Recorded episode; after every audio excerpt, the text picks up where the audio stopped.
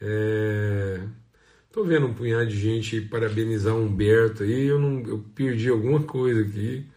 Ah, hoje é meu aniversário, está aqui Humberto, Humberto Dias. Humberto, parabéns, privilégio a gente estar tá aqui comemorando o seu aniversário com você. Vamos estar tá orando pela sua vida, pela sua casa. Amém? Pai, muito obrigado. Obrigado pelo teu amor, obrigado pela tua bondade, tua fidelidade. Obrigado por conseguirmos estar aqui como família, como amigos, como irmãos.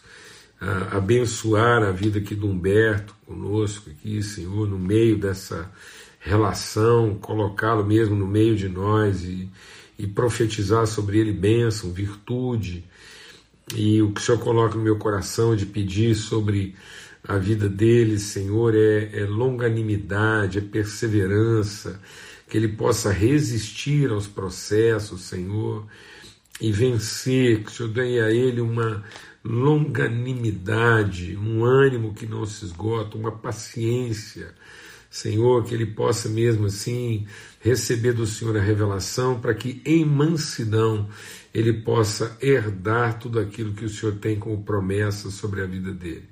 Obrigado por todos, ó Pai, pela bênção de sermos assim, essa família, esse povo, essa gente. Obrigado por todas as expressões tão prontas, tão, tão dispostas, Senhor, de, de cooperar, de socorrer os irmãos ali na Bahia. Clamamos mesmo.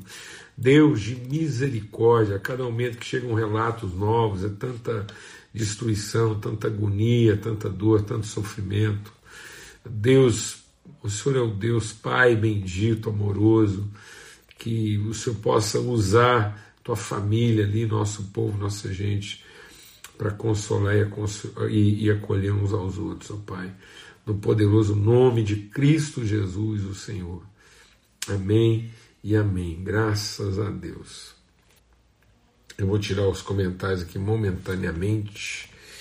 E nós estamos falando sobre renovação, né? Deus que faz novas todas as coisas, Ele é o renovo. Então nós estamos compartilhando aqui, entendendo que esse renovo de Deus não diz necessariamente a respeito de uma novidade, de uma mudança, mas sempre de um processo de transformação, de preservar a essência, de revelar a partir daquilo que é o absoluto de Deus, formar em nós uma consciência de essencial, né, para que a gente se desapegue das coisas que são é, notadamente, notoriamente é, temporárias. Então é como um, um grão que caindo na terra, ele, ele morre, ele passa por um processo de transformação. Não é uma morte com mudança, mas é uma morte como transformação ele, ele se livra né, da casca, daquele invólucro, daquela embalagem temporária, para que aquilo que é o germe ativo da semente possa eclodir e cumprir o seu propósito. Assim é conosco, ainda que o nosso exterior tenha que explodir, tenha que, que, que é, ser aberto, rasgado, né? nossa exterioridade muitas vezes vai sofrer algum dano de ruptura, para que ecloda, para que se revele, para que se manifeste aquilo que é de fato a semelhança de Deus através da nossa vida. Amém? Então, nossa relação com Deus não vai de uma imagem para uma semelhança, mas vai de uma semelhança para a imagem. Então, é a nossa semelhança, é a forma como nós carregamos as virtudes de Deus que vai definindo a nossa expressão final de pessoa, de humano ser. Amém? A gente compartilhou sobre isso.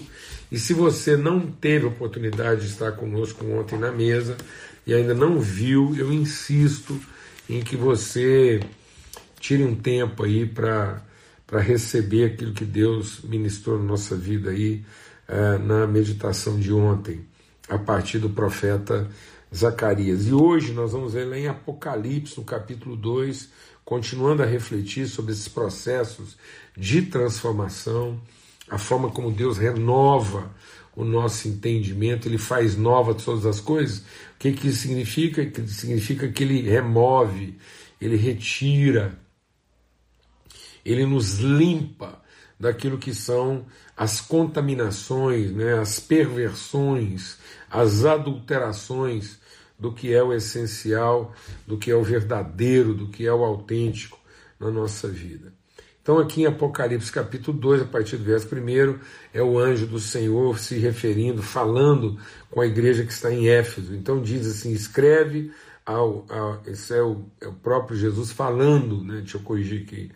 É o próprio Senhor falando ao anjo, ao responsável pela igreja de Éfeso. Então, escreve ao anjo da igreja que está em Éfeso. Isso diz aquele que tem na sua mão direita as sete estrelas, que anda no meio dos sete, dos sete castiçais de ouro.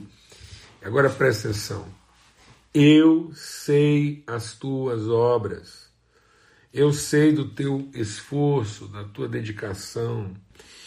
Então veja, eu sei as tuas obras, sei o teu trabalho, a tua paciência e que não pode sofrer os maus. E puseste à prova os que dizem ser apóstolos e não são, e tu os achastes mentirosos. E sofrestes e tens paciência, e trabalhaste pelo meu nome, não te cansastes. Tenho, porém, contra ti, que deixaste o teu primeiro amor. Lembra-te, pois, de onde foi que você caiu, e arrepende-te, e pratica as primeiras obras, quando não, brevemente eu virei e tirarei do seu lugar o teu castiçal, se não te arrependeres. Então, é, o que, que eu quero repartir? Por isso que eu fiz tanto empenho, a gente, mesmo com toda dificuldade, nós vamos insistir aqui. O que, que é esse renovo? Né? É Deus sempre garantir a nossa condição é, primeira. Então, Deus quer uma transformação, Deus quer maturidade, Deus quer desenvolvimento, Deus quer plenitude. Deus não quer em nós mudanças que não reflitam transformações. Às vezes nós estamos procurando mudanças que não refletem transformação. É como se a gente estivesse trocando de roupa, mas a pessoa continua a mesma. Muitas pessoas trocam de fantasia, trocam de atividade, trocam de endereço, né? trocam de aparência, mas continuam sendo as mesmas. Então, quando Deus está falando conosco, muitas pessoas pensam: ah, o que, que eu tenho que fazer? Olha, essa proposta, o que, que eu tenho que fazer para me tornar? Ela é diabólica. É o diabo que diz que nós estamos precisando de uma mudança de atividade.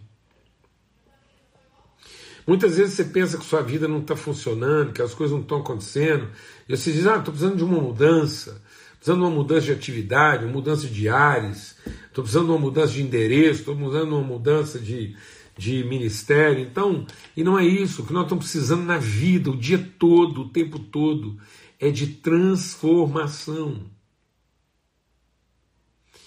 Não adianta eu colocar uma roupa diferente se eu, se eu continuo a mesma pessoa. Não adianta eu, eu insistir numa nova atividade se eu continuo a mesma pessoa com as mesmas carências, as mesmas crises, né, as mesmas cobiças. Então o que o texto está dizendo aqui é o seguinte: quanto às atividades, quanto às estruturas, quanto às metodologias. Deus está dizendo assim para a igreja de Éfeso: deixa eu dizer uma coisa para vocês.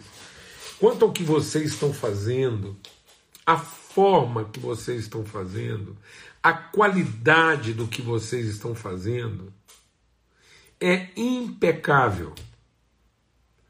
Eu sei exatamente a excelência, a dedicação, o empenho, o esforço com que vocês têm se dedicado ao serviço. Eu tenho uma única coisa contra vocês. Em algum lugar nesse processo, os afetos de vocês, as afeições, os afetos, foi comprometido.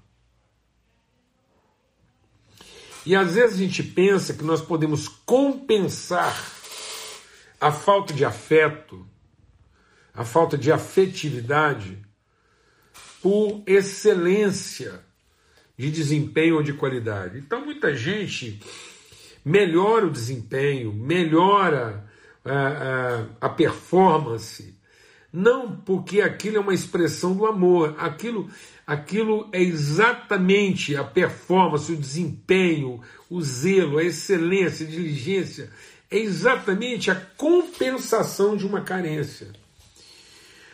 O Salomão fala sobre isso, ele fala toda destreza de mãos é vaidade. Então, muitas vezes, nossas habilidades elas não estão correspondendo aos nossos afetos. Nossas habilidades, nossas estruturas, nossos métodos não traduzem nossos afetos, traduzem nossa cobiça, nossa vaidade, nossa ganância. E aí a gente vai ficando cada vez melhor naquilo que a gente faz. Então tem muita gente melhorando né, a, sua, a sua maneira de se apresentar. Ah, tem gente que cada dia está melhor na personagem que ele desenvolveu. Ele, ele, ele não é uma pessoa, ele é uma personificação. Ele é uma personagem, ele, ele, ele criou. E, e agora a gente está assim. Quantos exemplos disso nós temos hoje? Pessoas que estão cada vez melhor cada vez mais excelentes, cada vez mais dedicadas, resultados cada vez maiores. E é isso que o texto está dizendo, ele está dizendo, olha, o resultado do que vocês fazem é impressionante. É impressionante. Eu, assim, ele diz aqui, olha, tudo que vocês fazem ah, é, é impecável. A moral de vocês é impecável, a dedicação de vocês é impecável, a disciplina de vocês é impecável. Mas nada disso traduz afeto. Nada disso traduz amor em algum lugar. Vocês, vocês se perderam nos seus afetos. Lembra onde foi? Lembra onde foi que você ficou mais apegado ao que você faz do que às pessoas para quem você fazia ou com quem você fazia. Eu tenho acompanhado muita gente, vou te falar uma coisa que pode parecer absurda para muita gente aqui. Mas eu acompanho pessoas que elas são mais apegadas ao casamento do que ao cônjuge. Elas pensam que amam o cônjuge. Na verdade, ela não tem uma relação afetiva com o cônjuge, ela tem um apego à ideia de um casamento bem sucedido. Estão me entendendo isso, não, amados? Em nome de Cristo Jesus, Senhor. Então, é, há um tempo na nossa vida, o que o texto está dizendo é o seguinte: é como se Deus estivesse falando assim: olha, havia um tempo na vida de vocês que vocês manipulavam ou man, manufaturavam coisas, vocês faziam e fabricavam coisas por amor às pessoas.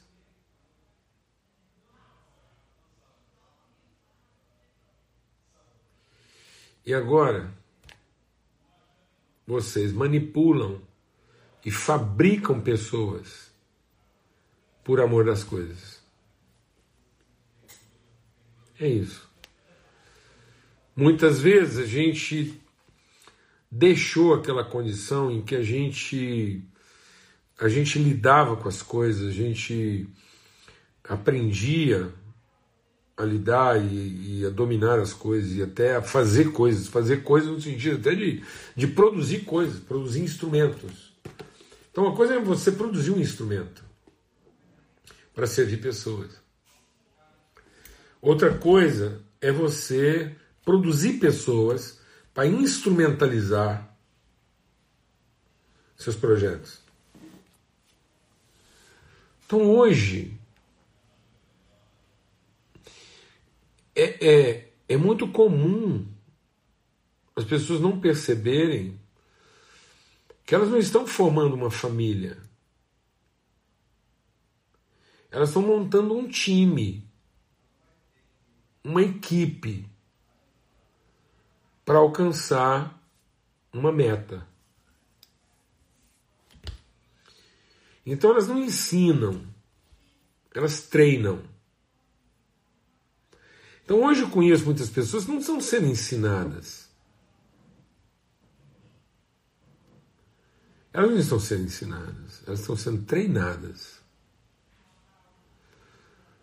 Elas não estão sendo inspiradas. Elas estão sendo formatadas para fazer uma coisa funcionar. E se porventura alguma dessas pessoas não cumprem o seu desempenho, não correspondem às expectativas que tem delas, elas são substituídas como uma peça.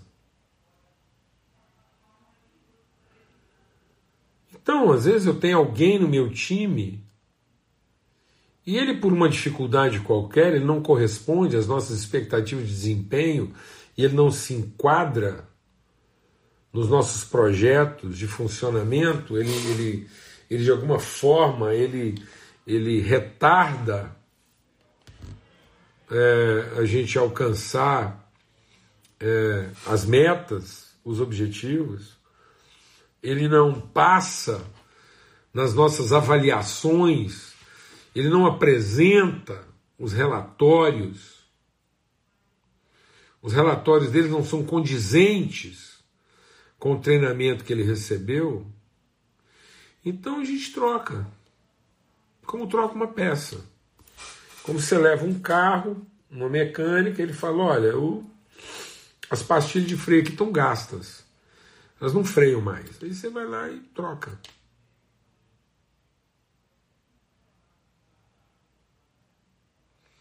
Como você troca um pneu. Como você troca de óleo. Você acha que eu estou exagerando? Não, não estou exagerando. Elas não são parte de uma relação. Muitas pessoas hoje não são parte de uma relação. A gente não sofre a dor dela.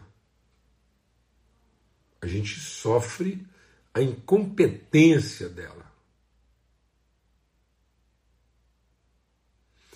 Então, muitas vezes, nós estamos sofrendo o desempenho das pessoas.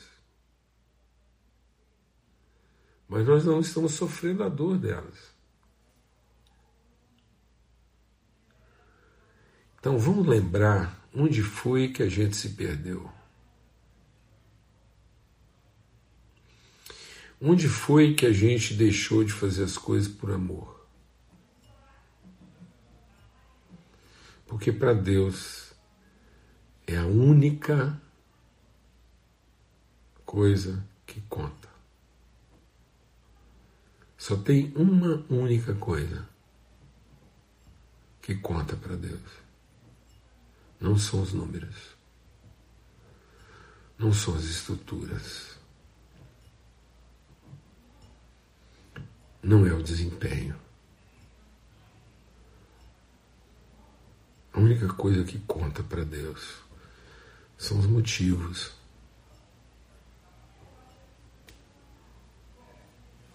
Os afetos. Só isso. Deus diz: Eu só tenho uma única coisa. Eu olho para o relatório de vocês e vocês tiraram 10 em todos os quesitos. Tudo. Doutrina, teologia, hemenêutica, homilética, exegese. Doutrinariamente vocês são impecáveis. Hermeneuticamente vocês dão show homileticamente vocês são perfeitos. A exegese a, a estruturação, a forma como vocês estruturaram a, a, linha de apresentação, as argumentações, a abordagem histórica, a estrutura que vocês criaram, a, a, a metodologia que vocês desenvolveram é impecável. Eu não tenho absolutamente nada para dizer. É isso que Deus está dizendo. Ele está dizendo isso para quem? Para nós. Como é que nós, como é que nós, como igreja, estamos assim, nos arvorando a, a, a achar que nós vamos enfiar a mão em algumas latadas aí, algumas situações dramáticas nessa nação? Como é que nós estamos achando que nós somos o fiel dessa realidade nacional. Por quê? Por que, que nós somos o fiel da situação caótica que o nosso país vive em todas as suas áreas? Como é que nós, como povo de Deus, vamos, vamos intervir de maneira própria e com autoridade devida em tudo isso? Por quê? Porque nós vamos ensinar a fazer, nós vamos organizar, nós vamos pôr para funcionar. Nós vamos dizer como é que é. Agora, agora todo mundo vai ver como é que funciona, como é que administra, qual que é a doutrina, qual que é a confissão de fé correta? É isso, amados. É isso que Deus está dizendo. É por aí que começa a transformação. É a partir daí que Deus quer renovar todas as coisas. É a partir de uma mudança de referência do que está errado para um, um novo certo. É isso que Deus está chamando de renovação? Um antigo errado e um novo certo? Não, mas.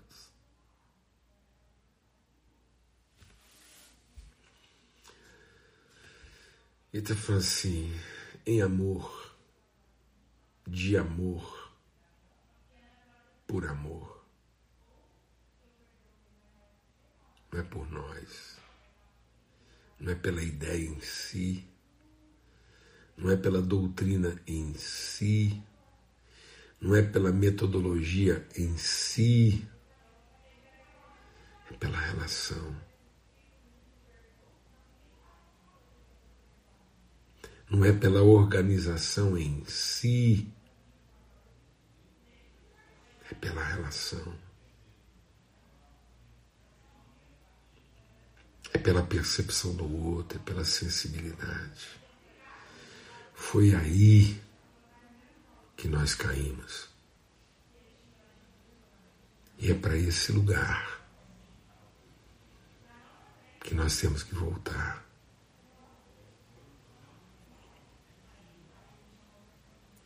Para que as nossas obras talvez sejam mais primárias, mais básicas, mais elementares mas muito mais eficazes. Volta à prática de obras mais primárias. Volta à prática de obras mais essenciais. Volta à prática de obras mais elementares, singulares, singelas, mas eficazes, porque carregam a expressão do nosso amor, do nosso afeto, do nosso compromisso. Deixemos de colocar uma refeição tão gourmetizada, mensagens tão gourmetizadas, liturgias tão gourmetizadas. Talvez a gente precise voltar a comer pão e a beber água.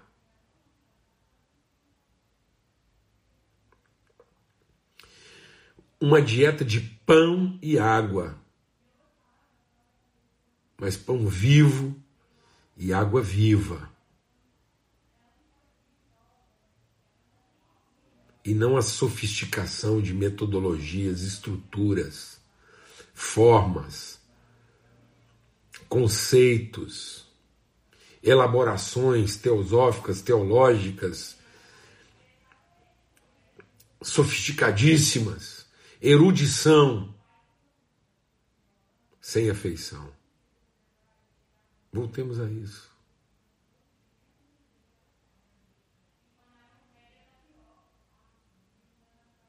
Talvez devêssemos voltar a uma inologia básica. Três palavrinhas só. Oh, eu aprendi de cor. Oh, Deus é amor. Tra la la la la la la la. É tempo. Aproveite esses dias que nos restam até a virada do ano e comece a olhar na sua vida, examinar os verdadeiros motivos a verdadeira razão. Onde de fato está o seu coração, o nosso coração? Se em algum lugar a gente deixou de manipular, manufaturar coisas por amor das pessoas e começamos a manipular e manufaturar pessoas em favor das coisas. Em nome de Cristo Jesus, o Senhor. Forte abraço. Louvo a Deus pelo empenho, essa dedicação dos irmãos aqui de estar com a gente num horário como esse. Tantas quedas aí, paralisações. Mas forte abraço, seguimos empenhados até amanhã, se Deus quiser. E se Deus quiser, amanhã, no nosso horário de costume, às 18 horas na viração do dia, tá bom? A paz de Cristo seja sobre todos.